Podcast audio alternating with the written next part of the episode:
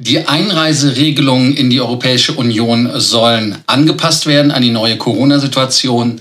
Emirates macht Boeing so ein bisschen Feuer unterm Hintern. Die sollen mal Farbe kennen, was mit der 777X los ist und wie der Zeitplan ist. Und wie im richtigen Leben geht es auch Präsidenten. Wenn man zu spät beim Check-in ist, geht der Flieger ohne ein.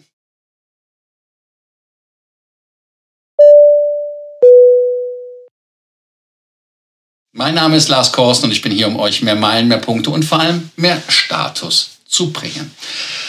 In der heutigen Ausgabe, wie immer, ihr wisst es ja am Anfang, der Abonnierbefehl, abonniert den Kanal, Glocke an, Kommentar ganz einfach unten reinmachen und ein Like dalassen.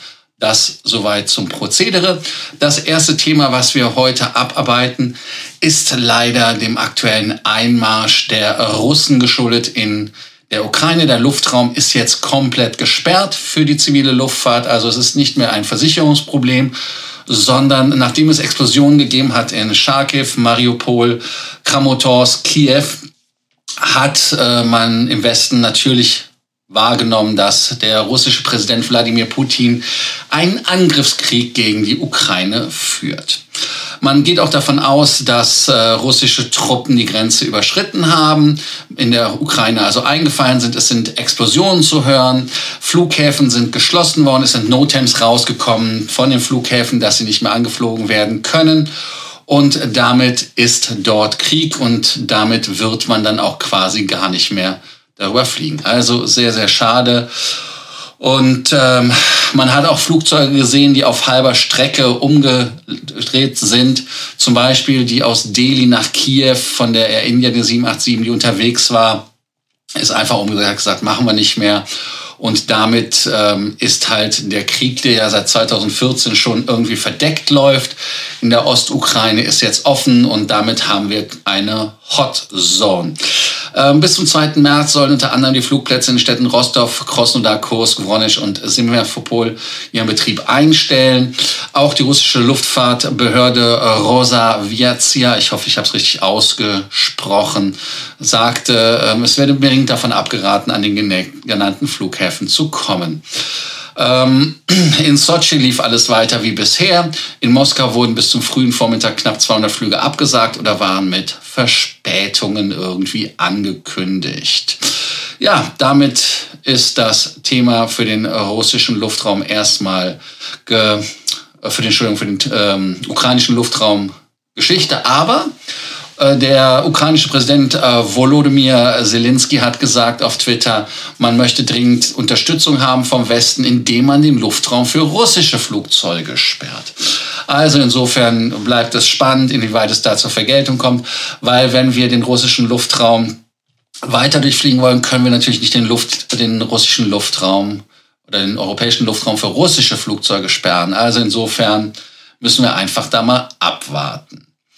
Schade, dass es diese traurigen Ereignisse gibt. Bei Boeing wird man irgendwie gerade auch nicht glücklich, zumindest wenn es nach Sir Tim Clark geht. Das ist der CEO-President von Emirates Airlines in Dubai und er hat mit der Stornierung des Auftrags gedroht. Ja, man hat 115 Boeing 777-9 noch auf Order. Man hatte ja vorher mehr, da hat man ja wieder das reduziert. Dann wollte man Launch Customer werden. Das war ja jetzt im Gespräch, dass die Lufthansa das machen soll. Ähm, was hat man gemacht? Man hat auch die A380er und die 777-300er ER, die man eigentlich ausflotten wollte, gar nicht mehr die sagt man einfach, nö, machen wir nicht mehr. Und ähm, da hat äh, Sir Timothy Clark einfach gesagt, wenn sich die für Juli 2023 geplante Zulassung der 777-9 nochmals um ein Jahr verschiebt, werden wir das Programm vermutlich stornieren. So wie es derzeit läuft, kann es nicht weitergehen. Und ähm, ja, die Zulassungsverfahren in den USA sind verschärft worden. Das muss sich natürlich Boeing selber auf die eigene Fahne schreiben lassen. Wer von euch den Film auf Netflix noch nicht gesehen hat, Downfall, dem sei es äh, ganz klar ans Herz gelegt, diese Sendung zu schauen auf Netflix. Warum? Ganz einfach, weil dann versteht ihr auch, warum man bei Boeing jetzt einfach mit härteren Handschuhen angefasst wird. Auch die 787 hat da Stress und die FAA will jetzt wirklich jedes einzelne Flugzeug zertifizieren, was nochmal die Produktion verlangsamt. Und ähm, Wenn man natürlich sich die Frage stellt, warum die FAA das tut, sagt er vor allem, welche Auswirkungen das auf die 777-9er hat. Das ist alles neu und man ist halt komplett durcheinander. Und ähm, Emirates leidet bei den neuen Flugzeugbestellungen unter Verzögerung. Denn weder die 50 bestellten A350 noch die 30 ausstehenden 7879 vor 2024 kommen werden. Und die 777-9, die kommt ja auch, wenn man nur Glück hat, so, so Clark. Und äh, dieser Vertrag ist halt komplett durcheinander geraten und man muss das bis Ende Februar in Seattle lösen. Eigentlich ist das Headquarter in Chicago, also muss Chicago das lösen. Aber ähm, sie möchten halt die Flugzeuge in einem Zustand haben, der vertraglich garantiert ist. Warum sagen sie das? Ganz einfach deshalb, weil man hat ja zum Beispiel einen 380er bekommen und der hat nicht das gebracht, was er sollte. Man musste da von Airbus-Seite nachbessern und das hat Emirates sehr viel Geld gekostet. Es, das große Flugzeug gibt es derzeit kein anderes Angebot auf dem Markt als die 777-9 und äh, man kann nirgendwo sonst hingehen. Äh, was soll es denn werden, wenn die 380er ausgemustert sind? Naja, sage ich jetzt, Timothy Clark, hättest den 380er weiter bestellt, wäre auch weiter gekommen. Also insofern, das ist jetzt dein Problem. Und äh, Boeing hat schon zwölf Exemplare der 777-9 für Emirates produziert. Die stehen derzeit ohne Triebwerk in den USA eingemottet. Und äh, man sieht sich auch bis 2024 nur in der Lage, gerade mal drei bis fünf der bereits vorhandenen großen Triple Sevens an Emirates auszuliefern. Und äh, Timothy Clark sagt nochmal, man appelliert an Boeing, da mal ehrlich zu sein und Open Kimono zu spielen und zu sagen, was da Phase ist. Ähm, ja, ähm, wenn sie halt nicht sagen, ob man im Juli 2023 die Zulassung bekommt, außer ja unter gewissen Bedingungen, das klingt natürlich nicht ähm, vertrauenswürdig. Und äh, Timothy Clark hat halt klar gemacht, dass er nicht gewillt ist, ähm, da weiter irgendwelche Verspätungen hinzunehmen bei der Auslieferung über 2024. Man hat ja auch ähm, den, den Flieger schon 2020 im April in der Flotte haben wollen. Das ist ja über fast zwei Jahre her, also nicht ganz zwei Jahre logischerweise. Und äh, man, wenn man alles zusammenzählt, ist es jetzt eine vierjährige Verspätung. Und man muss halt wirklich das Thema einfach mal analysieren und äh, gucken, ob Boeing da wirklich noch in der Lage ist. Und wenn man jetzt einfach mal schaut, jedes Flugzeug hat ja eine gewisse Lebensdauer. Und diese Lebensdauer wird in Start und Landung, das ist ein Zyklus, gemessen. Und äh, Flugzeuge haben halt eine gewisse Anzahl an, Flugzeugen, an Zyklen. Ich glaube 20.000 war es bei der 747 am Anfang. Dann gibt es, wenn diese Zyklen verlängert und damit die Lebensdauer verlängert werden, sogenannte Cycle Kits. Und Lufthansa hatte die ja auch zum Beispiel im Airbus A320 gemacht. Da hat man auch Cycle Kits gemacht, um die Lebenszeit zu verlängern. Und ähm, man muss bei Emirates, und da sieht man die Dimension, 120 Flugzeuge von den Lebenszyklen verlängern, als man ursprünglich gedacht hat. Weil bei 80 der 118 aktiven A380er und bei ungefähr so roundabout 40, 50 777-300ER soll die Lebensdauer jeweils um sechs bis zehn Jahre erhöht werden. Und dadurch halt einfach die ähm, Verzögerung, die es jetzt bei der Auslieferung der neuen Flugzeuge geben würde, da gibt es ja Lücken, die muss man halt einfach füllen und da muss man halt gucken, was man hat. Und deshalb arbeitet Emirates gerade zusammen mit Airbus und der Luftfahrtbehörde der Vereinigten Arabischen Emirate daran, die Anzahl der maximal zugelassenen Zyklen, ein Airbus hat 19.000 Zyklen, ich sage dir, das ist einmal ein Start, eine Landung ist ein Zyklus auf 25 oder 30.000 zu erhöhen. Also damit man halt wirklich den Doppelstöcker länger nutzen kann. Jetzt können wir ausrechnen, so ein 380er ist ja auf Langstrecke getrimmt. Das heißt also, der hat im Prinzip pro Tag zwei, Stand, zwei Starts, zwei Landungen. Aber bei Emirates ist das ja auch ein bisschen anders, weil die fliegen ja auch Kurzstrecke nach Maskat oder nach Doha. Also das heißt, man fliegt eine Stunde und hat dann, wenn man hin und zurück fliegt, hat man schon einen Zyklus innerhalb von einer Stunde. Und ähm, da muss man halt einfach mal gucken. Wobei man jetzt sagen muss, dass die Flugzeuge, und das erste Flugzeug war die Alpha 6 Elko Delta Alpha, der jüngst als, äh, ja, als Resterampe da gelitten hat. Man hat also quasi die übrige Flotte einfach zerlegt und damit die Ersatzteile weiter benutzen können. Und diese hatte auch ähm, gar nicht in den 13 Jahren, die es das Flugzeug gab, irgendwie das Ende ihrer Zyklen gehabt. Aber man hat jetzt gesagt, man möchte jetzt keine weiteren Flugzeuge ausflotten, weil man da diese Lücke sieht. Und ähm, da muss man halt einfach gucken. Und dann ging es natürlich direkt weiter. Man hat natürlich von Doha gelernt, hat dann auch beim A350 nochmal gesagt, aber guckt, dass der Lack in Ordnung ist, weil äh, sollte es bei denen ab 2024 bei den Emirates zu liefern Flugzeugen auftauchen, dann übernehmen wir die einfach nicht. Das haben wir Airbus unmissverständlich klar gemacht. Und äh, bei Emirates sind auch alle 777s im Moment in der Luft. Natürlich werden viele für die Fracht benutzt. Außerdem waren bis Mitte Februar 62 der 118 380er in der operativen, ähm, im operativen Umlauf. Und ähm, man sagt auch, dass man im Juli erwartet, dass die Nachfrage im äh, Juli halt wirklich überhalb des Vergleichsmonats in 2019, also vor Covid ist und ähm, dann auch mit höheren Flugpreisen zu rechnen ist. Warum? Weil es natürlich keine Kapazitäten gibt. Dann wollte ich noch kurz darauf eingehen. Ja, die 777X hatte man damals 150 Stück bestellt. Ich glaube, das war sogar bei der Dubai Air Show und hat diese dann von 150 auf 126 zurückgedreht, da man die elf, noch elf Flugzeuge unter Vorbehalt einer Bestätigung durch die Fluggesellschaft hat. Also auch hier am mittleren, äh, im Mittleren Osten nichts Neues, schwierige Kunden. In dem Fall denke ich mal, hat er recht und äh, Sir Timothy Clark ist nicht so wortgewaltig normalerweise wie der Kollege aus Doha. Wenn er was sagt, dann hat das Hand und Fuß. Ich selber kenne ihn ja persönlich aus vielen Gesprächen, auch gerade jetzt in Dubai auf der Airshow. Also insofern, ähm, da brennt die Hütte und äh, Airbus hat natürlich auch sein Fett wegbekommen, wenn es um die A 350er geht. Jetzt habe ich das Emirates-Thema natürlich etwas weiter ausgeschlachtet, in dem so lange geredet habe. Ich hoffe, ihr vergesst nicht unten zu kommentieren und ganz, ganz wichtig, den Beitrag einfach liken und abonnieren nicht vergessen. Ja, dann gibt es noch eine Neuigkeit. Natürlich, der Europäische Rat hat am Dienstag eine Empfehlung rausgegeben, wo man gesagt hat, dass man ähm, ja, wenn man die Einreise in die EU haben möchte, dass es einfacher werden soll vom 1. März an.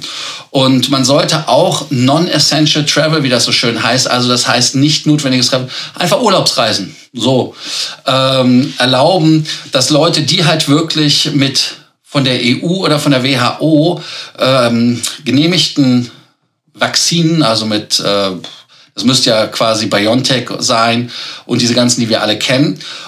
Wichtig ist aber nicht älter als 270 Tage oder die einen Booster bekommen haben, sollten also einfach kommen. Oder wer 180 Tage lang recovered ist. Das heißt also, wer schon Covid hatte, hat halt 180 Tage einen Freipass, sollten jetzt natürlich ganz einfach die EU betreten dürfen. Und äh, das ist halt ganz, ganz wichtig. Wenn man sich das jetzt mal anguckt, da sind ja auch 62 Länder, die 27 EU-Staaten, die bei diesem EU Covid-Certificate mitmachen. Ich musste auch ganz äh, ähm, gespannt feststellen, dass zum Beispiel das Zertifikat, was ich in Estland bekommen hatte, ging auch ganz problemlos in der deutschen App. Also insofern das funktioniert. Dann gibt's ja noch Albanien, Andorra, Armenien, Benin, äh, El Salvador, Israel, äh, um nur einige zu nennen. Serbien, sogar UAE machen mit, äh, Vereinigte Arabische Emirate, ähm, bei dieser EU-Geschichte. Und äh, wenn man sich das Thema anguckt, und das schwenke ich einmal auf einen anderen Monitor, von mir, äh, guckt man einfach, dass die Leute da halt wirklich ähm, getrennt werden. Das heißt also einmal, dass man als EU-Staatsbürger sowieso reinkommen soll, dann als äh, jemand, der einen Wohnsitz hier hat, wenn man kein EU-Mitglied ist oder wenn man Familienmitglieder hat, die natürlich dann auch mitkommen und natürlich auch Mitglieder mit einer, wie das so schön heißt, Essential Function or Need. Ähm, dann sollte das noch für Leute gelten, die halt einfach ähm, aus Spaß an der Freude reisen. Und dafür soll halt auch wieder Selbstisolierung und so weiter gelten, also das alte Spiel, PCR-Test und so weiter und so fort. Also eine weitere Lockerung der ganzen Geschichte. Wie seht ihr das? Ähm, ist das der richtige Weg? Wollen wir nicht denselben Weg auch in anderen Ländern haben, dass man zum Beispiel auch wieder in andere Länder einreisen darf. Aber viele Länder haben das ja schon gemacht. Also insofern ist das nicht wirklich so notwendig in meinen Augen, das zu tun, weil man es reziprok haben will, sondern einfach, weil wir das für die anderen machen müssen. Eine Geschichte am Schluss, die mich schmunzeln hat lassen. Und zwar bei der portugiesischen Fluggesellschaft TAP hat man den Präsidenten von Slowenien stehen lassen. Jetzt sagt man, hey, ähm, ja, also der Kollege, ähm, der war äh, bei einem Staatsbesuch und äh, der Präsident Borut Pahor, wie er heißt, hat halt seinen portugiesischen Kollegen Marcelo Rebelo de Sousa äh, besucht. Also es war kein Besuch, wo man einfach mal irgendwie so an Atlantik gehen wollte und äh, sich die Füße nass machen oder irgendwas, sondern es war ein Staatsbesuch. Und da ist man mit der mit der äh, TAP geflogen, aus Kostengründen. Finde ich eigentlich sehr charmant, wenn Regierungsoberhäupter mit der normalen Linie fliegen. Hat es auch öfters erlebt in Deutschland oder auf anderen Linien, wo wir halt äh, Präsidenten dabei hatten. Ich hatte zum Beispiel ähm, die Präsidentin von Estland auf einem Flug dabei. Dann äh, Schröder hatte ich noch, als er Kanzler war, auf Flügen dabei, innerdeutsch in Hannover. Dann ähm, hatte ich äh, auch zum Beispiel, ähm, wen hatte ich denn noch? Ich muss mal gerade überlegen. Ich hatte einige Politiker, die äh, dabei waren. Die hatten natürlich auch ihre Fifis dabei, heißt also ihre Bodyguards. Aber hier in dem Fall von dem ähm, Herrn Power, der hat halt einen Flug gewählt mit der TAP. Und äh, dann gab es halt das Problem. Und der Präsident hat eine 15-köpfige Delegation gehabt, die kam zu spät zum Check-in. Der Pilot hat einfach gesagt, nö, bis zu spät, kommst nicht mit. Ich weiß nicht, ob er da in irgendeiner Art und Weise wusste, wer das überhaupt war. Ich schätze schon, weil es intern ja so VIP-Listen gibt. Und dann flog man halt mit der TAP-Maschine ohne den Kollegen an Bord. Ja, das ist ein Problem. Was macht der portugiesische Staat? Der hat einen Privatjet ähm, gemietet. Also, finde ich einmal eine Service-Dienstleistung und das hat dann 40.000 Euro gekostet. Und man hat dann halt auch gesagt, und das war die äh, portugiesische äh, Airline, die dann, ist übrigens eine Staatsairline, dann gesagt hat, wir bedauern die Unannehmlichkeiten, die durch die Situation entstanden sind, aber in allen Phasen des Verfahrens wurde die geltende Vorschrift und Gesetze angewendet und eingehalten. Jetzt sagt man natürlich, äh, man kritisiert jetzt den Piloten logischerweise, weil er sich äh, irgendwie als bockig, unnachgiebig oder sonst wie gezeigt hat, aber die diplomatische Stellung in beiden Ländern war fühlbar. Daraufhin hat sich natürlich die Gewerkschaft der portugiesischen Piloten Sindicato des Pilotos, schöner Name übrigens, ähm, gesagt, dass äh, ja, der hat einfach nur nach Vorschrift gehandelt.